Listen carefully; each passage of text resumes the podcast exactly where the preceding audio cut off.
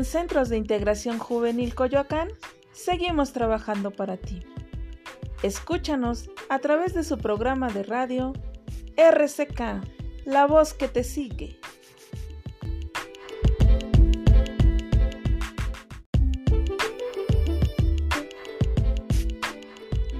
Hola amigos, ¿cómo están? Yo soy Noemí Mimi y esto es Radio RCK, la voz que te sigue. El Día de Muertos es una época muy especial. Es cuando las familias se unen y honran a sus seres queridos que han fallecido. Se cree que los espíritus de los muertos hacen una visita a la tierra.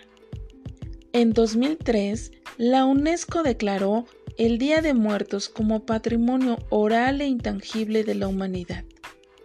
Muchos extranjeros quedan impresionados con la manera que tienen los mexicanos de celebrar el Día de Muertos. Es uno de los festejos más importantes para los mexicanos. Este año lo celebraremos de una manera muy distinta. Te presentamos el siguiente cuento, narrado por Carlos Hernández Sánchez. Él es historiador, guía de turistas, narrador y recreador profesional ha colaborado con Sectur de la CDMX y ha participado en diferentes eventos culturales de la narrativa y leyendas en diferentes partes de la República Mexicana.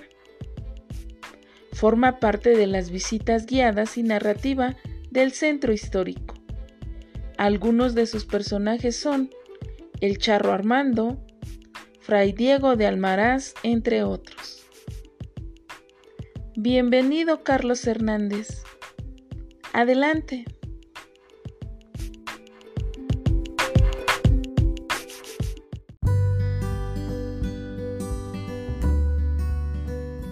Hola, hola, ¿cómo están sus mercedes? Pues, ¿qué creen? Aquí, servidor de hueso más que carne, soy yo, el charro Armando. Imagínense que estaba yo muy tranquilito en mi tumba y alguien llegó a la patio y nomás dijeron, ¡Órale! Como dice la loca, te toca. Y pues aquí ando. Me encomendaron comentarles a ustedes, platicarles algo que pasó aquí. Pues nada, que un sucedido acá en lo que es el centro de la Ciudad de México, de esta bendita tierra de Dios. La fecha es el año de 1717, muy presente tengo yo.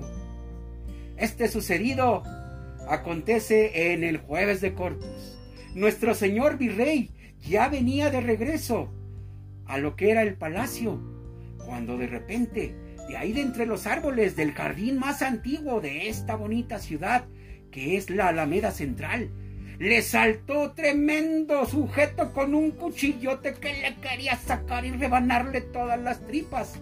Y nuestro virrey como pudo se defendió como gato boca arriba, se cayó y entonces la guardia personal de nuestro virrey logró atrapar a este sujeto y lo tiró y le puso una buena tunda. Luego se lo llevaron preso.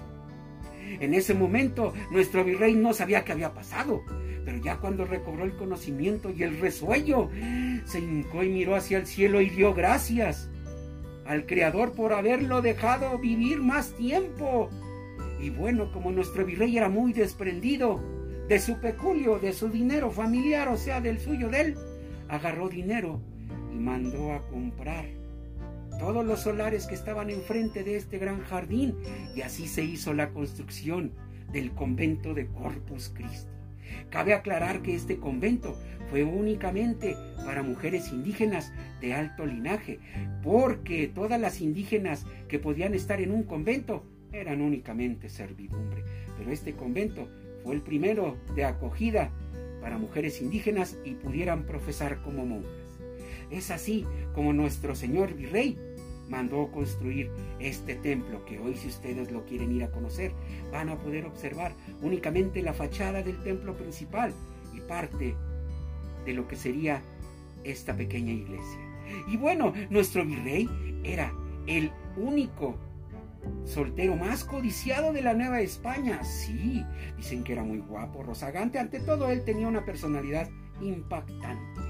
Se dice que cuando él salía a recorrer la Plaza de la Constitución o las calles de la Nueva España.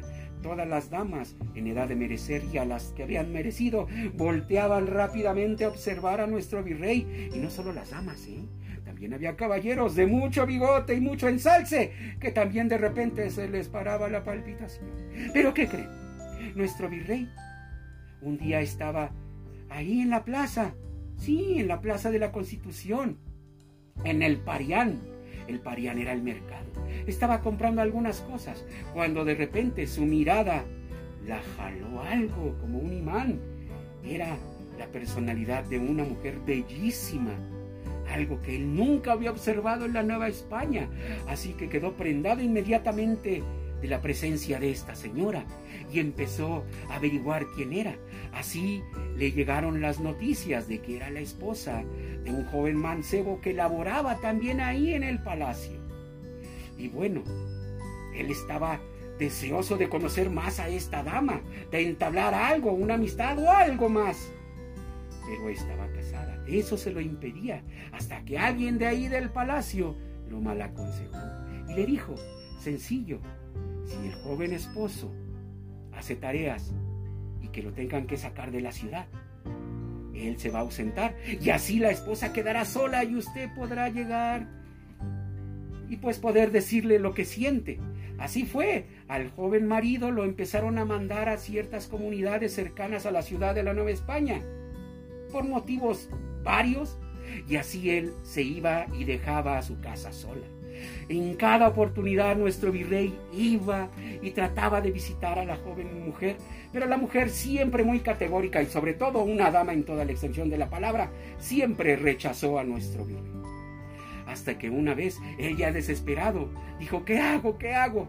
Y le encomendó unas tareas en la lejana comarca de Zacatecas. Imagínense que el puro viaje era aproximadamente de 17 días, ida y vuelta a galope Así fue como el joven marido tuvo que ir a hacer estas tareas.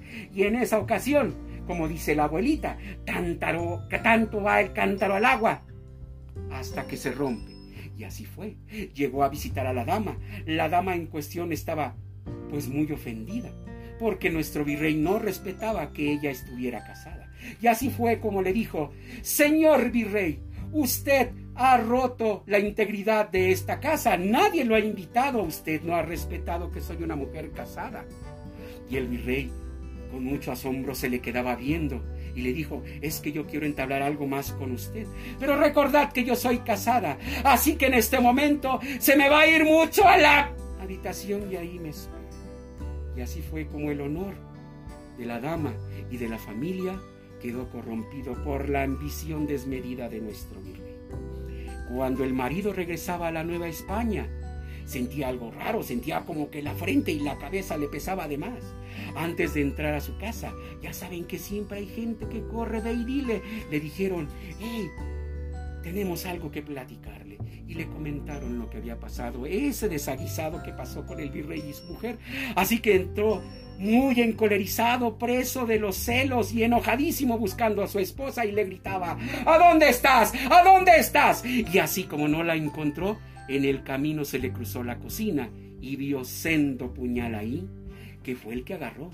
Y la única obsesión que tenía en su mente el pobre hombre desquiciado era salvar su honor y quitarle la vida a nuestro virrey. Así fue que esperó a nuestro virrey de entre los árboles en la alameda y cuando él ya venía de regreso le brincó. No pudo fructificar su venganza y así fue como fue acusado de estar loco y lo encerraron en el hospital de San Hipólito y ahí murió. ¿Y qué creen que pasó con la bella dama? Sí, la esposa, la mujer más bella de la Nueva España. Pensarán que se casó con el virrey. No, nuestro virrey únicamente logró satisfacer sus deseos carnales y dijo, el sabor del mes que viene, por favor. Y a ella la mandó a recluir al convento de Santa Cecilia y ahí se perdió la mujer encerrada. Y así fue como nuestro virrey logró saciar sus apetitos. El poder que tenía se lo otorgó. Pero la resulta de esta historia es que no importa qué tan alto seas, qué tan gallardo seas. A la hora de la muerte, todos somos iguales. Y bueno, ahora me he despertado y la noticia horrible de que estamos en una pandemia. Por eso yo también, aunque estoy muerto, nada más lo único que les quiero recomendar es que utilicen el cubrebocas. ¿Por qué? Porque con esto del COVID ya estamos muy llenos aquí, en estos jardines de el cielo, así que por favor, cuídense, por favor, cuídense. Armando para ustedes.